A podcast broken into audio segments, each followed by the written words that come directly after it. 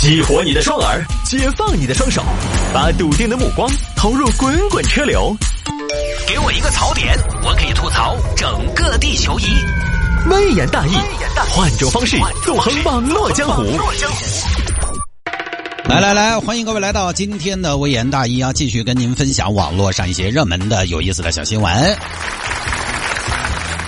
哎呀，今天周四了啊，周四了，很多朋友呢还不太了解我们的节目呢，在今年春节之后呢进行了一个大的改版，实际上呢也是从上周开始的，就早间七点到九点这两个小时节目呢，以前大家熟悉的城市漫游和微言大义的重播呢都取消掉了。取而代之的呢是新节目，现在也叫《城市早上好》，主持人呢是我们城市之音的两位颜值担当，正义和露露，在早间这两个小时呢陪伴大家的上班路。所以呢，微言大义的重播把它放到什么时候呢？很多朋友说，探哥，你这个微言大义早间没了，你是不是被边缘化了？其实，呃，说起来也是吧，就是微言大义的重播被边缘到了周末的早间七点到八点和晚上的八点到九点，周末两天，我们就利用周末这两个时间段，四个时间段，把一周的微言大义的重播全部播完。还有有些朋友这个猜想哈，没必要，因为我这个直播的微言大义不是还在搞吗？只要直播在，实际上对于一个频率来讲呢，就就就够了。以前微言大义在早间七点到八点重播呢，只是一个没有办法的办法，因为那个时候呢，我们的主持人不够，人力捉襟见肘。我们十来个主持人要负责一天十八个小时的直播，同时还得在周末的时候有两个主持人要去直播，同时每个主持人每周还得保证有两天的休假。所以你这么一来呢，人力捉襟见肘。而今年呢，我们进来了很多新鲜血液，所以重播一档节目，在黄金时段就显得不是很有必要了。跟大家解释一下，那最近呢，有些朋友就说：“哎呀，你这个早上不播了，这个时间就不太合适，有的时候怎么办？”这个喜马拉雅和蜻蜓呢都可以回听，我是单独把微言大义剪辑出来了。您呢只需要上车连个蓝牙，你把蓝牙开着，其实上车都是自动连接的，对吧？直接喜马拉雅或者蜻蜓搜“微言大义”就可以找到往期的节目的回听了。当然，我现在为了更加人性化的来让大家满足这个回听的需求，我现在在每一个“微言大义”我剪成一小节、一个故事、一个新闻的标题前提之之上，我在前边还加了一个前缀，加了个日期。哎，我加了一个日期，这样呢就方便大家在听的时候。你知道你听到哪儿了？你比如说今天二月二十三号，你想回听一下二月二十二号的节目，那么我前边现在在喜马拉雅和蜻蜓都是给大家标注出来的，这个也是响应听众朋友的需求。听众朋友呢是上一周跟我提出的，这周我就改了，所以呢对听众负责嘛，尽量的以我个人的能力来满足听众朋友的需求啊，这个也是我应该做的，好吧？言归正传，开始分享今天的小新闻。有听众还摆一下这个事情：讲座名师陈红友宣扬不当内容，高中生当面翻墙。这个视频呢，相信前段时间大家也都看了，我们就不在节目里边演，就说一下新闻梗概。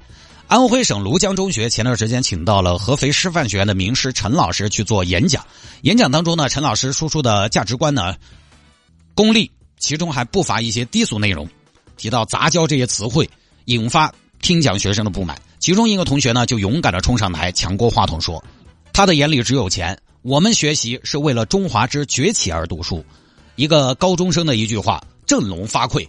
事后呢，当地的学校和教育主管部门也表示，学生三观很正，不会处理学生。而当天被呛的陈老师呢，也在接受媒体采访时说：“哎呀，这个社会是多元的，每个人的想法都不一样。这个孩子敢于说出自己的观点，是需要值得肯定的。但可能他没有完整理解我的意思，产生了误解。”陈老师这么说的啊。目前呢，陈老师已经停课在家反省，就这么一个事情。关于陈老师在讲课。的时候讲了什么具体内容？目前呢也没有更加详细的一个视频记录，更多的是以在场网友、在场同学的这么一个文字的方式来进行了还原。实际上，这个呢大家也知道不好采纳，但这个事情呢，我就说一下我的观点啊。这个网上网友也好，媒体也好，对于这个事情的评论和报道已经很多，我就不说人家说过的，我就想说呢，第一，这种讲堂实际上呢很多学校都在搞。这个讲堂里边吧，也是泥沙俱下，不说三教九流吧，但是水平呢也绝对是参差不齐。我们以前上高中的时候，学校也煞费苦心，请了一位某领域在我们当地看起来卓有建树的人来讲课。但是这种课呢，我也听过很多，大多如此，宣扬宣扬自己的成绩，吹一吹关于自己的牛，就七七八八，再总结一下自己的经验。但凡我跟你说涉及到，比如说今天我们讲这堂课是励志的啊。十有八九去讲的老师多半就是从自己如何如何牛掰来展开的。我曾经也应听众邀请去讲过励志课程，只是我针对的是职场人。这种所谓的讲课，它本来就存在，讲的人和听的人他们的价值观是不一样的情况。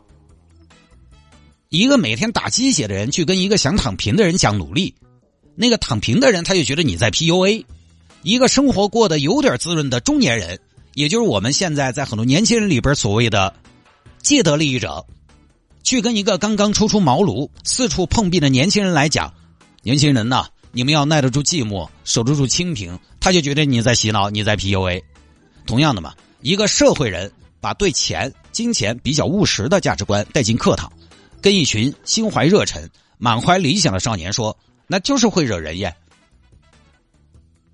都不要说，如今的零零后，他们的物质相对比较丰富，他们对于自身的文化相对比较自信。即便是在我们那二年，有多少中学生朋友，当务之急是想挣钱。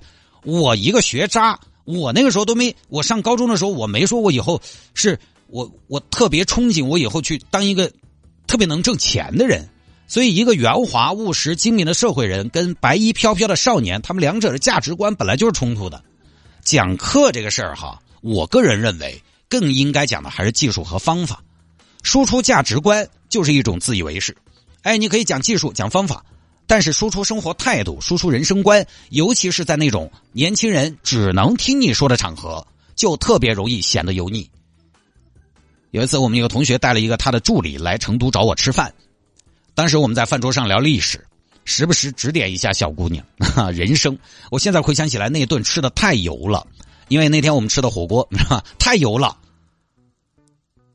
反正我听课，如果大量的讲课内容，讲师在讲什么输出价值观，我都觉得很水。就是大家一定要记着，现在我们有的时候也难免，包括在职场上，在公司里边也难免跟年轻人接触。我觉得现在跟零零后、跟九五后年轻人接触的一个底线，不太能碰。就如果你希望跟年轻人打成一片的话，这个年轻人的底线，我觉得大家要记住，就是他不需要我们来教他们过什么样的生活。我觉得跟年轻人打成一片，最好的办法就是不要尝试跟他们打成一片。怎么才能跟年轻人玩的好？最好的办法就是不要跟他们玩，不要跟他们聊天。所以我常常在这个方面反思，因为毕竟呢，我也四十了，我的年纪也到了，同时呢。微信好歹好说歹说也有八九万的微信好友，经常出去呢，有的时候人也认识了，有时候人家夸一下呢，难免会飘，难免的。这个我大家都是自己人，听微言大义的朋友呢，这么多年你们听节目过来，你也看到我的变化，对吧？这个位置很难不飘，是吧？我跟我自己比啊，一个人飘了之后的结果就是喜欢给别人讲点这些。哎，你要努力啊！哎，你得奋斗啊！哎，你要坚持啊！坚持就一定会有结果。我有时候在节目里边也说，但我经常反思。是不是说多了？反正你要问我呢，我愿意主动说一下我的经验，因为有的时候我的经验呢，可能也能抚慰一部分迷茫的朋友。但你要是不问，我也一定不会主动侃侃而谈。一没有资格，是不是？你跟只是跟自己比嘛？你不停的觉得自己在进步，你跟别人比拉出去也不经比。二人和人本来追求的东西就不一样，性格也不一样，这个东西确实招人厌。陈老师呢，非常明显一个问题。首先，讲课讲多了，自己呢也得到很多认可。不可否认，他这种讲课在某些场合，针对某些受众，他可能还真的是受欢迎的。你比如说，这儿一个八级代理的微商团队要招代理，他这种管用，并且指定好使。一个今年目标两个亿的销售团队讲这种课，他也肯定受欢迎。就这种课的本质是推有心人一把，而不是拉无心的人来。你跟一个一心认真谈钱的人谈搞钱，人家听得进去；但是你跟中学生谈钱，多少就有点觉得自己一处受欢迎，就以为自己处处受欢迎，过分乐观。当然有网友说：“哎呀，读书嘛，人家陈老师说的也没错嘛，只是话比较难听。那以后出去了找工作、结婚、买房，你就知道读书是为啥了。”那确实是为了钱呢。意思就是说呢，陈老师的话也没毛病，话糙理不糙。读书当然固然可以挣钱养家糊口，可以换来更好的生活，但是读书就只是为了挣钱养家糊口吗？在这种场合，陈老师其实大可不必那么赤裸的表达，爱情它也是合理、合法、合情的。那你不可能幼儿园开始教耍朋友嘛？换句话说，各位当爸爸妈妈的，你很愿意你们家孩子小小年纪就谈钱吗？我们这么辛苦工作，不就是为了他们以后可能能少谈钱，多做梦吗？我觉得我现在虽然也四十了，我也一天在为了钱。绞尽脑汁，当然没有绞尽脑汁，但是我也在自认为努力的去多挣一点钱。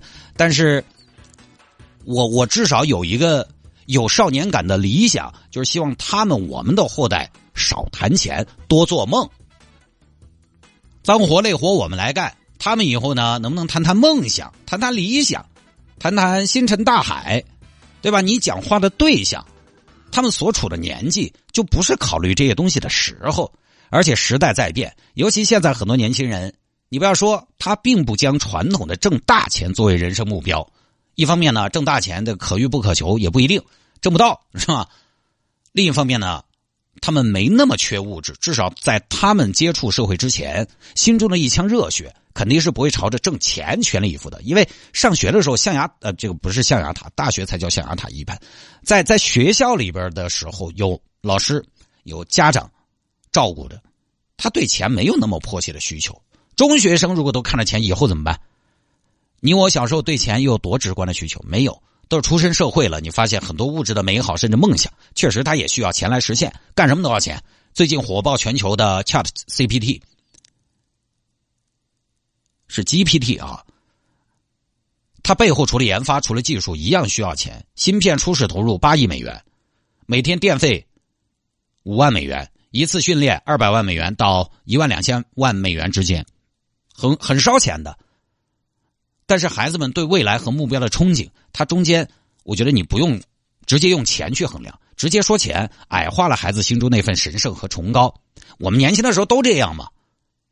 我爸以前经常出差，我就总觉得他掉钱眼里了。后来我误会了，他出差也挣不了多少钱，你知道吗？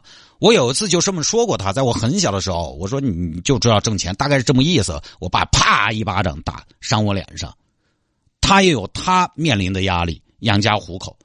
但是我年少不经事，我不理解他。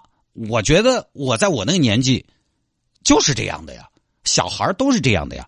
而且呢，陈老师还有一个问题，他在讲课当中充满了利己，利己也没错，但实际上为什么挣钱？不可以既利己也利他呢？就是陈老师这个讲话的话术，其实很不考究的地方就在于它里边存在有我没你、赢家通吃的丛林法则。所以我一直也想告诫自己的是，既不能以现在的文明程度和思想去要求古代人，也不能站在现在的状态下去要求未来的人，对不对？而娃娃西就是未来的人。我不会跟我女儿说读书就是为了挣钱，因为我的畅想就是他们没那么缺钱。如果物质还不错，社会又够公平，各行各业，呃，收入不同，但是都能普遍受到一定程度的尊重，不求绝对，一定程度的尊重。那他们那代人又为什么要去追求我们现在的追求？那个时候读书能找份工作，可能只是他们最简单的诉求。除此之外，读书的好处于个人，包括你能了解世界，你有相对宏观和立体的世界观。啊，你的思维路径是清晰的，清楚世界运行的规律，豁达而又宽阔，话说得清楚，想问题有逻辑。就即便是吵架，书读得多，他也吵得赢些。读书的好处很多嘛，你这个阶段为什么就用钱来激励呢？高中生最用不上的就是钱，所以未来的人还真不一定要像我们一样去贷款买房，然后努力上班还贷款，同时带个孩子，孩子带大，事业垮杆就喊退休。以后他们不一定要过这种生活的，时代不同，社会所普遍追求的东西也不一样，所以人呢，就是我总觉得吧，人到了一定年纪油腻，有个很大的问题就是什么呢？过时而且还强势，过时而不自知。人呢，一旦不自知，尤其是传统意义上比较成功的人，一旦过时而不自知，就会容易油腻，因为周围也没有人提醒他，周围人也不会提醒他。随时可能都是哎，陈老师说的对，陈老师说的好。所以这一点呢，我通过这个事儿也警惕自己吧，争取不当一个过时的人。即便有一天我过时呢，我希望我悄悄咪咪过时。时代在变，我总有一天跟不上，跟不上就算了。但是我也不会说前面冲的人不要跑了哈！现在就是最好的。其实这么多年下来，大家也发现了，时代确实不一样了。前两天我们在《岷江车之道》的节目里边还在聊，有一个听众打热线问车，他比较的是什么呢？比亚迪汉和宝马 X 一。要知道五年前这两个车、这两个牌子，它比不到一块去。你包括电影，曾经能在国内一呼百应的漫威，最近上的《黑豹二》，哎，它是真不行啊。包括迪士尼的电影吗？我早些年我多喜欢看迪士尼的电影，我觉得步步精品。梦工厂、迪士尼，我都觉得这两年迪士尼的电影像《夏日有晴天》《心灵奇旅》不骗，也可以看。但是很明显就是套路流水线，缺乏创意。反倒我们这边呢，这两年一些优质的动画电影还不错，科幻电影也还可圈可点。至少嘛，我们迈出了全新的一步。所以时代在变，咱们还是要学，不然呢就容易过时。至于说网上有人反映陈老师提到杂交这些词语呢，提到你考生清华北大，考上清华北大，全国的女性任你挑，男生女生任你挑，这个呢，在这样的公开场合说这种话啊，做一个老师呢，我还是觉得稍微 low 了点网友说他是精致的利己主义者，我倒觉得高看陈老师了，但不算特别精致。我现在都不说这些话，你还是个教育系统的。当然，对上台的这位同学呢，我觉得能举手上去表达自己的意见呢，可能是最理想的。但是呢，还是那句话，年轻人，年轻人谁还没点自己身上的坚持和纯粹，也正常，血都是热的嘛。其他的我就不多说了，因为陈老师到底还讲了些啥，目前也没有完整的版本，都是网友的一些整理，未经证实。反正这种讲座呢，现在学校有，企业也有，对于内容呢，我觉得还是要筛选，要慎重。不说了啊。